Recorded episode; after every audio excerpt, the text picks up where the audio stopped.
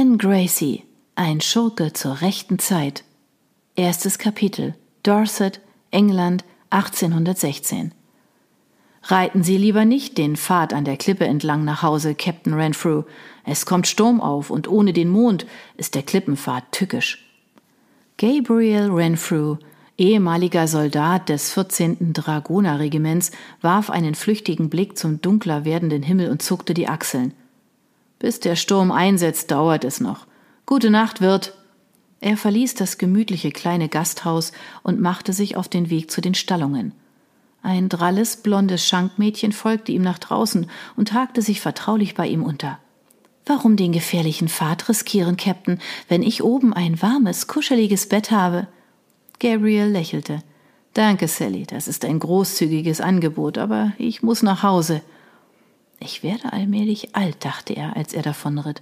Lieber durch die eiskalte Nacht nach Hause reiten zu wollen, wo niemand auf ihn wartete, anstatt sich mit einer üppigen Blondine in ihrer warmen Schlafkammer zu vergnügen. Hm. Obwohl er sich durchaus nach einem Zustand der Sorglosigkeit sehnte, übte ein sorglos vollzogener Liebesakt schon lange keinen Reiz mehr auf ihn aus. Und wenn ihn die Schwermut überfiel, so wie in dieser Nacht, konnten ihm weder Alkohol noch Frauen helfen. Nur Dunkelheit, Geschwindigkeit und Gefahr vermochten dann sein Herz und seinen Verstand zu retten. In dieser Nacht hatte ihn die Schwermut schlimmer gepackt denn je. Das Gespräch im Wirtshaus war auf die Männer gekommen, die nicht zu ihren Familien nach Hause zurückgekehrt waren, zu ihren Familien, die sich nun mühsam allein durchschlagen mussten. Es waren Gabriels Altersgenossen gewesen, Jungen, mit denen er zusammen aufgewachsen war, Jungen, die ihm und Harry in den Krieg gefolgt waren. Ich werde schon gut auf sie aufpassen, hatte er bei ihrem Aufbruch so unbekümmert versprochen. Doch das hatte er nicht getan. Warum war ausgerechnet er zurückgekommen? Die anderen jungen Männer waren es, um die man so sehr trauerte und die man so schmerzlich vermisste. Sie wurden von ihren Familien gebraucht. Nicht Gabriel. Er galoppierte schneller durch die Nacht. Als sich dicke Wolken vor den Vollmond schoben, war der schmale Pfad kaum noch zu erkennen. Am Fuß der Klippe schlug die Brandung tosend gegen die Felsen. Die salzige Gischt brannte auf Gabriels Haut, und wieder ritt er den schmalen Grat zwischen Leben und Tod entlang, wie schon so häufig zuvor, um dem Schicksal die Chance zu geben, es sich doch noch anders zu überlegen um sich wie so oft zu beweisen, dass er wider alle Vernunft noch am Leben war, auch wenn er nicht wusste warum. Der Ärmelkanal. Nein, so geht das nicht.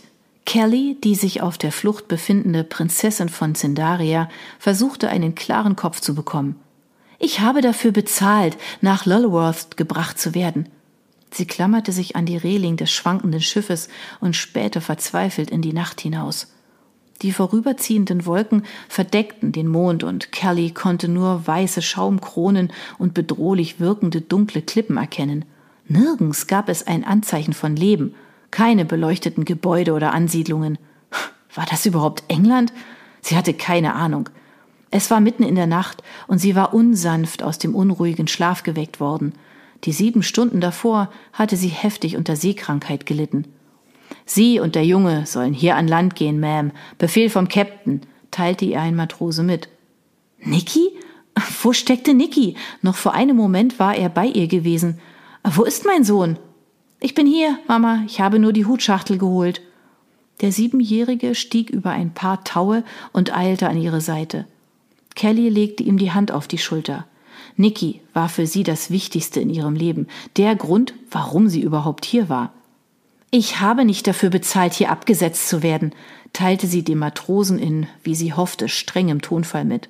Lulworth ist eine kleine Stadt in einer geschützten Bucht. Also gut, Männer.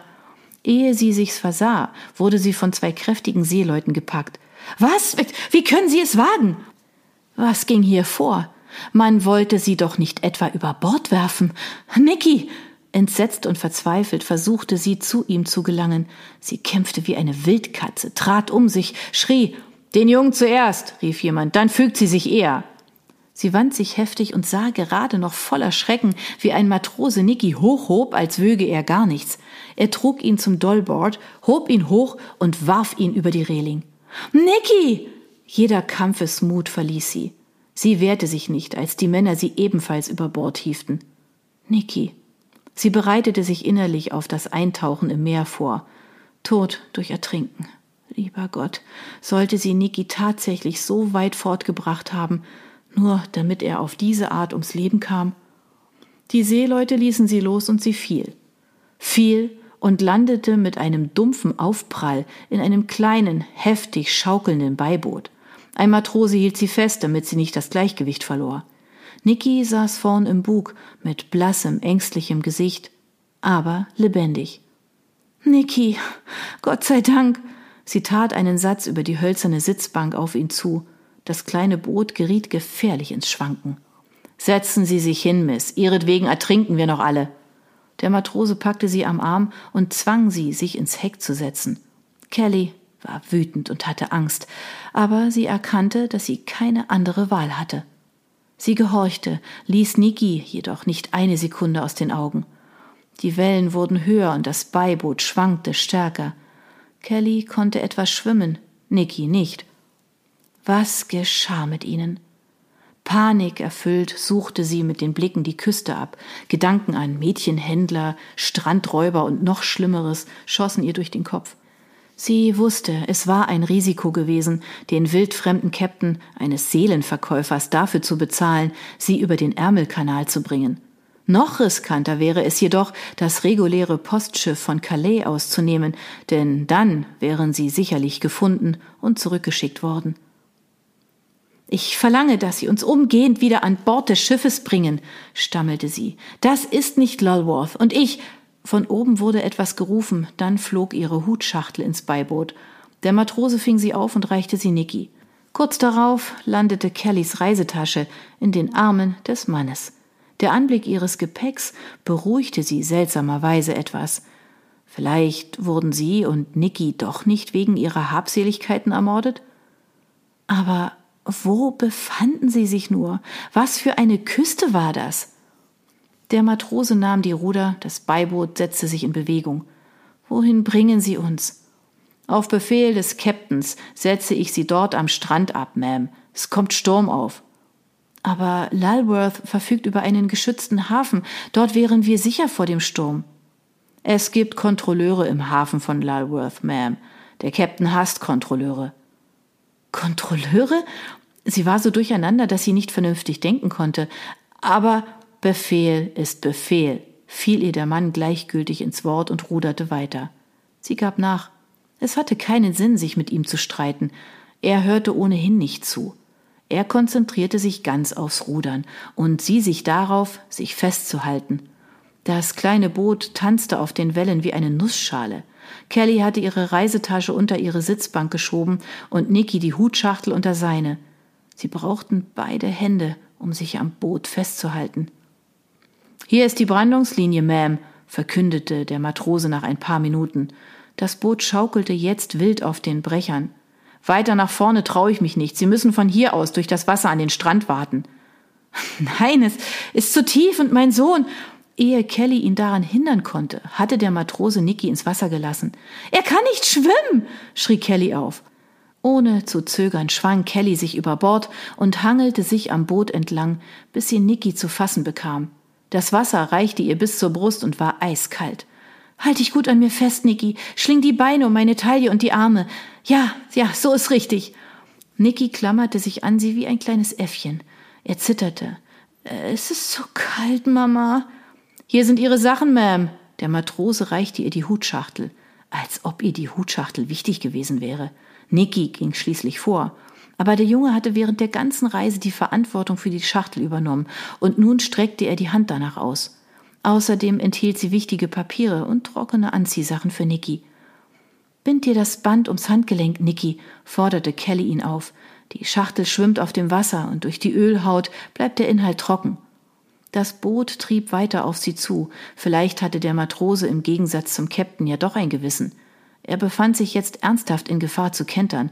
Trotzdem schien er fest entschlossen zu sein, dafür zu sorgen, dass sie ihr Gepäck ausgehändigt bekamen. Er wartete, bis er sah, dass Niki die Hutschachtel einigermaßen im Griff hatte. Ihre Tasche, Ma'am. Der Matrose hielt ihr die Tasche hin. Eine Welle brach über Kelly und sie geriet ins Straucheln. Mit einer Hand nahm sie die Tasche entgegen, mit der anderen drückte sie Nicky fest an sich. Viel Glück, Ma'am! Das kleine Boot verschwand zügig in der Nacht. Aber wo sind wir? rief Kelly ihm nach. Gehen Sie den Klippenpfad hoch und biegen Sie dann nach Westen ab, um nach Lulworth zu gelangen, ertönte die Stimme des Matrosen aus der Dunkelheit. Ich weiß doch gar nicht, wo Westen ist, rief sie aber der Wind riss ihr die Worte von den Lippen. In der Schwärze der Nacht konnte sie nicht einmal mehr das Boot ausmachen, geschweige denn das Schiff, mit dem sie Frankreich verlassen hatte. Westen ist da, wo die Sonne untergeht, Mama, erklärte Nicky. Kelly hätte beinahe gelacht.